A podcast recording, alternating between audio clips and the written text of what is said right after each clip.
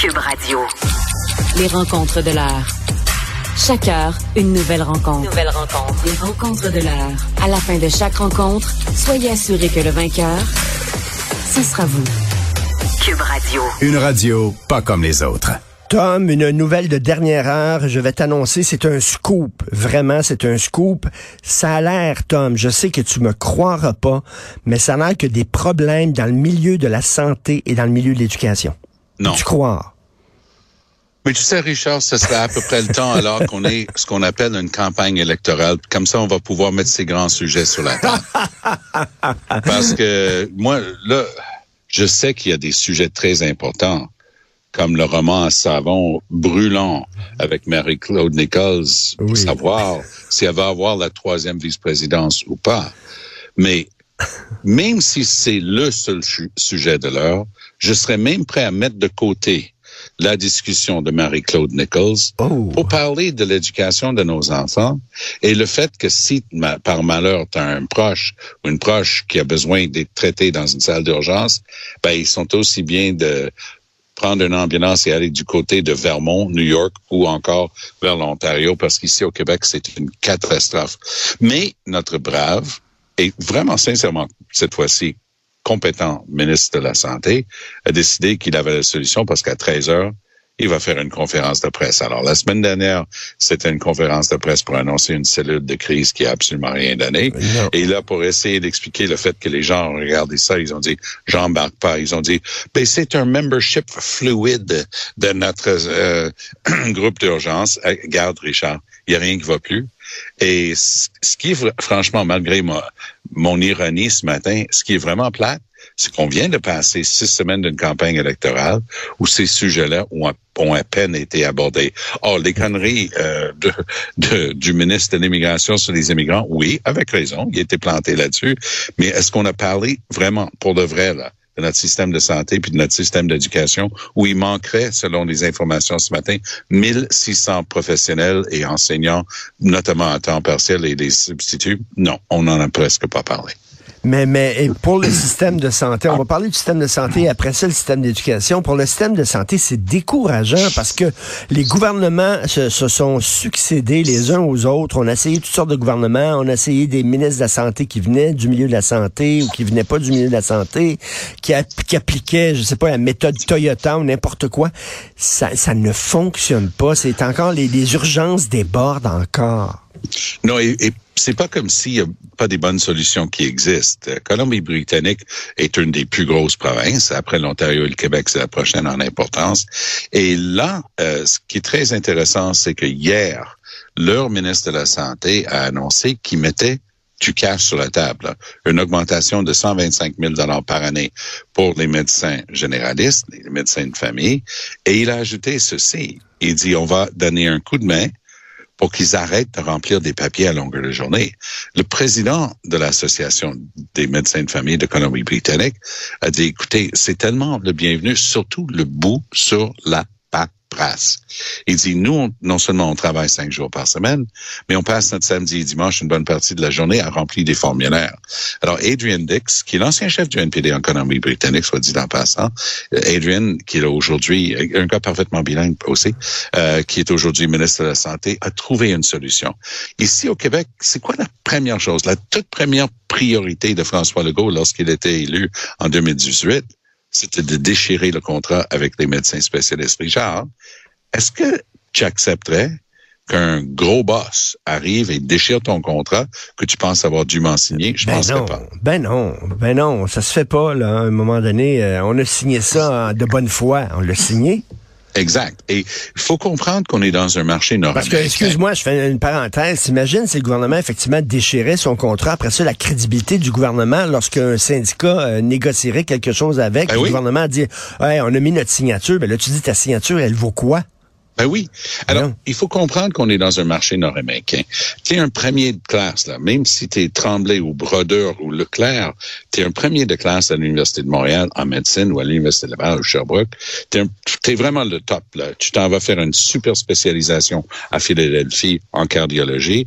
Est-ce que tu reviens à Montréal ou est-ce que tu acceptes l'offre pour quatre fois plus d'argent à, Dallas au Texas? Moi, je connais la réponse à la question. Parce que le top de top de top, là, la crème de la crème, on est en train de la perdre. J'enlève rien aux qualités hmm. de ceux qui ont le courage de rester. Mais le système est tellement bâclé, tellement brisé que ça décourage les esprits. Puis les gens regardent ça et disent, regarde, là, moi, je vais y aller, je vais amener mes talents, mon expérience, mes compétences ailleurs. Et c'est à quoi on est en train d'assister. Et puis pas juste au Québec. L'Ontario de Doug Ford, là, qui veut mettre la hache dans les syndicats puis dans les droits, tout ça, il y a des reportages à tous les jours du côté anglophone sur les infirmières de l'Ontario qui sacrent leur camp pour les États-Unis. Écoute, ça, ça, ça, ça, ça a pas de bon sens. C'est vraiment là, là, à 13 heures, donc le point de presse, les urgences débordent encore. On dit que c'est un peu une tempête parfaite, c'est la pénurie de main d'œuvre, c'est aussi euh, euh, les grippes euh, de la saison là, bon et, tout ça. Il y a des virus aussi qui s'attaquent au système respiratoire, etc. Oui, ça c'est ça c'est pas une blague parce que on était tous masqués et protégés et réalisé pendant deux ans et demi, trois ans, bientôt. Mais là, tout d'un coup, juste une grippe normale, ça s'en va te chercher. Là, moi, j'ai j'ai j'ai une ribambelle de petits enfants, puis moi, je me sens comme un parent avec les enfants qui commencent la garderie là. Les, les grippes et tout ça.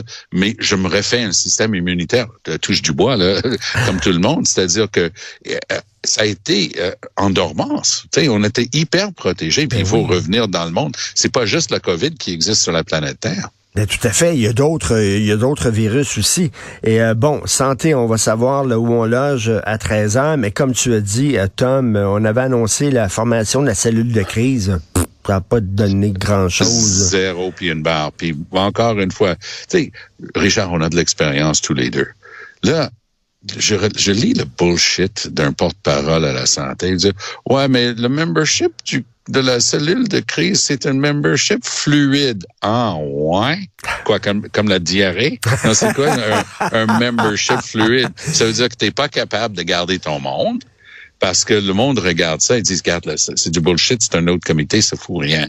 Alors, écoute, si tu habites dans le West Island, OK, ben, qui ont déjà, on a vu tout, tout le talent et la brillance euh, du CIUS du West Island avec euh, la résidence Heron. Là, regarde, il y a un hôpital dans l'ouest de l'île, s'appelle Lakeshore. OK? Alors, ce pauvre hôpital-là, euh, les gens se font des testaments vivants de promettre entre époux de ne jamais s'amener au Lakeshore. Tu fais n'importe quoi pour aller au McGill ou euh, au Jewish pour la bonne et simple raison, c'est que c'est une catastrophe ambiante là-dedans. Les gens ne, veulent plus y aller et c'est pointé du doigt comme étant une des pires places. Ça se peut pas. Le, monde fait des 16 heures. Là. Tu, tu as un infirmier qui est dans sa 15e ou 16e heure, crevé, temps supplémentaire obligatoire, ce qui est une folie en soi, parce qu'il n'y a pas de planification. Puis l'autre chose possible, ben on se tourne vers des agences. Puis ça coûte trois fois le prix pour le même genre. Et je sais, les péquistes maïs, quand je les rappelle ceci, mais je m'excuse de le répéter, tout ça, ça remonte à quand Pauline Marois a mis à la retraite active pour sauver de l'argent, prétextant qu'il y avait un surplus dans le fonds de pension, dans, notre bas nationale, qui est la caisse de dépôt, et dit on va leur payer pour prendre leur retraite, mais on a perdu une génération d'expertise et d'expérience. Et oui, on paye pour cette erreur monumentale depuis.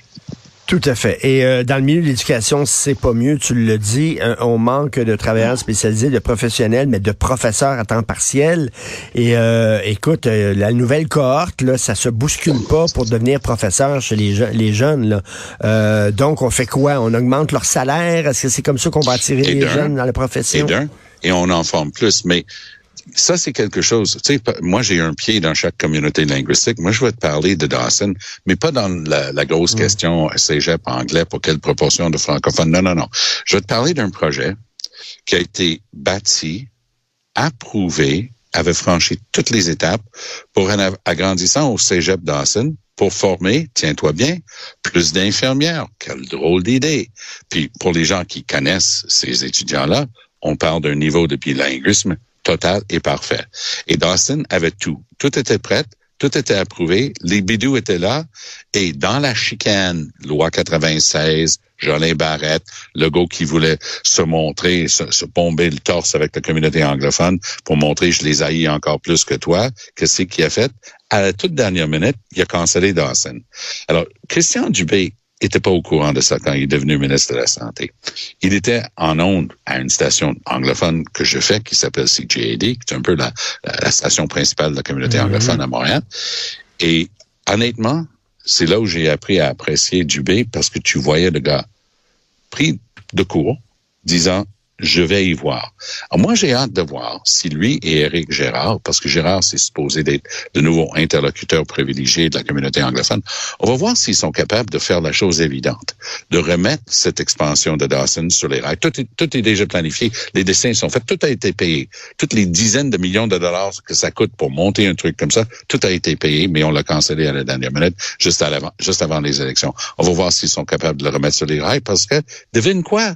Ça serait une maudite bonne affaire de former plus d'infirmières. Ben oui, mais oui. Puis euh, écoute, on va voir ce que euh, M. Drainville, Bernard Drainville, a dans le ventre euh, parce que c'est lui maintenant le nouveau ministre de l'Éducation.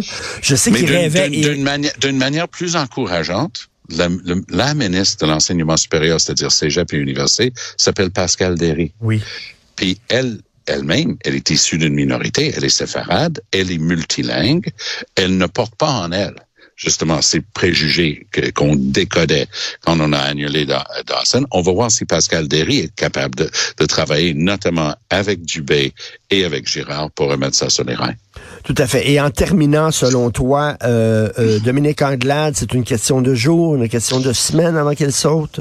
Oh non, pas du tout. Je suis ah non, non? Et, et, ah non, j'ai eu j'ai j'ai ça prend du temps parfois pour débriefer puis aller chercher l'information à la source. Alors, est-ce que je peux t'en compter une? Ouais, oui. La semaine dernière, quand ils étaient en train de nommer ce qu'on appelle, tu sais, le cabinet fantôme pour les libéraux, oui. puis c'était retardé, puis c'était retardé.